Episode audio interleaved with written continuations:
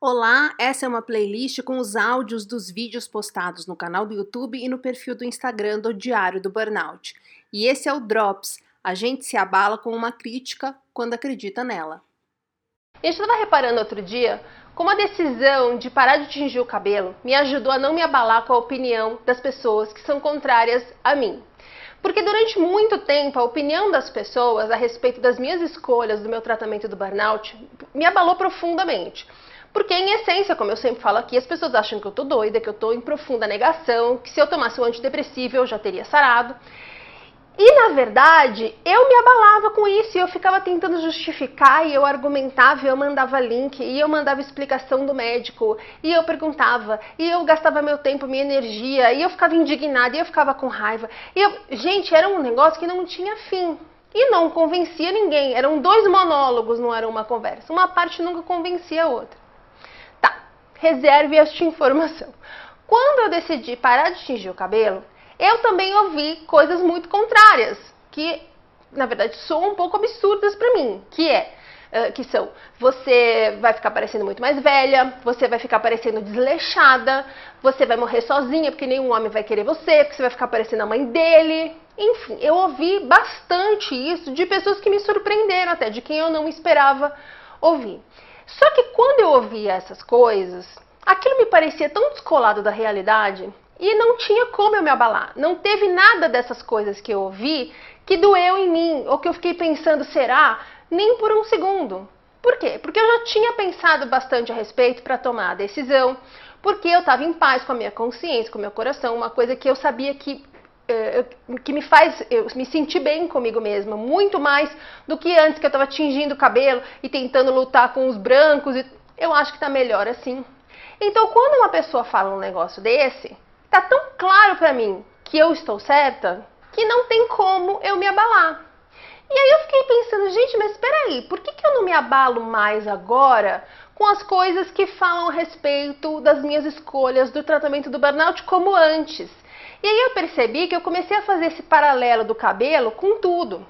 Então, se eu estou bem, se eu estou com o coração tranquilo, se eu estou com a consciência tranquila, se eu pesquisei aquilo, se eu tenho uma opinião formada, se eu tenho certeza daquilo que eu estou falando, do que eu estou pensando, do que eu estou fazendo, podem me falar qualquer coisa que eu não vou me abalar. Mas, quando eu me abalo, é porque em algum lugar de mim eu concordo com a pessoa. Quando eu estava no começo do tratamento, nos primeiros anos do tratamento, em que essas opiniões me abalavam, é porque em algum lugar de mim eu também não tinha certeza do que eu estava fazendo. Eu passei muito tempo indo em médico ouvindo o contrário do que eu achava. Eu passei muito tempo fazendo tentativa de caminho, pesquisando, indo, perguntando, totalmente no escuro. Quando eu passei a entender que aquilo estava certo, que aquilo me faz bem, que aquele, aquela escolha de caminho é a adequada, eu passei a ter comprovações dos diversos tipos, de pessoas com quem eu converso, das coisas que eu converso com meu médico, do que eu sinto, do que eu melhoro, do que acontece, do que eu leio. Quando eu passei a ter certeza de que eu escolhi o caminho certo, eu passei a não me abalar mais com as pessoas. Eu comecei a perceber que as coisas que eu faço essa, que eu tenho essa mesma sensação que eu tenho quando eu ouço coisas a respeito do cabelo, eu não me abalo. E quando eu me abalo, eu preciso procurar em que lugar de mim eu concordo com alguma coisa que eu estou ouvindo.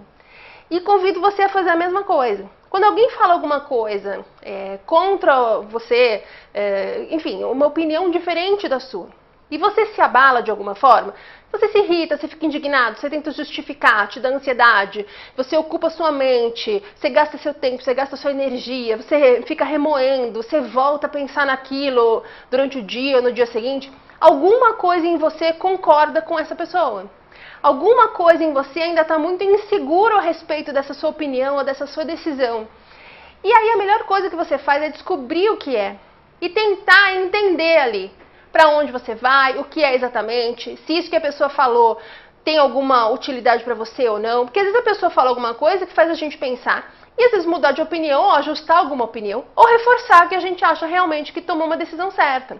Às vezes a crítica da pessoa faz a gente evoluir de alguma forma, porque a gente procura novas informações, e às vezes a opinião da pessoa só faz a gente entender que a gente tem certeza do que está fazendo, do que opinou, enfim. A gente às vezes não tinha parado para olhar sobre isso.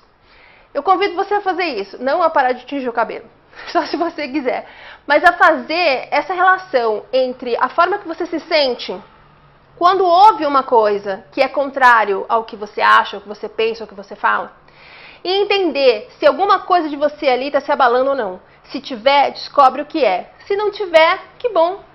Você está com essa questão resolvida dentro de você. Todo domingo tem vídeo novo, no meio da semana tem os drops e aos poucos eu vou colocando todos aqui para quem prefere fingir que é um podcast. Perguntas, sugestões, dúvidas ou se você precisar de um ombrinho amigo, diário do burnout@gmail.com e os meus inbox no Instagram e no Facebook estão sempre abertos. Por enquanto eu consigo responder todo mundo. Até o próximo.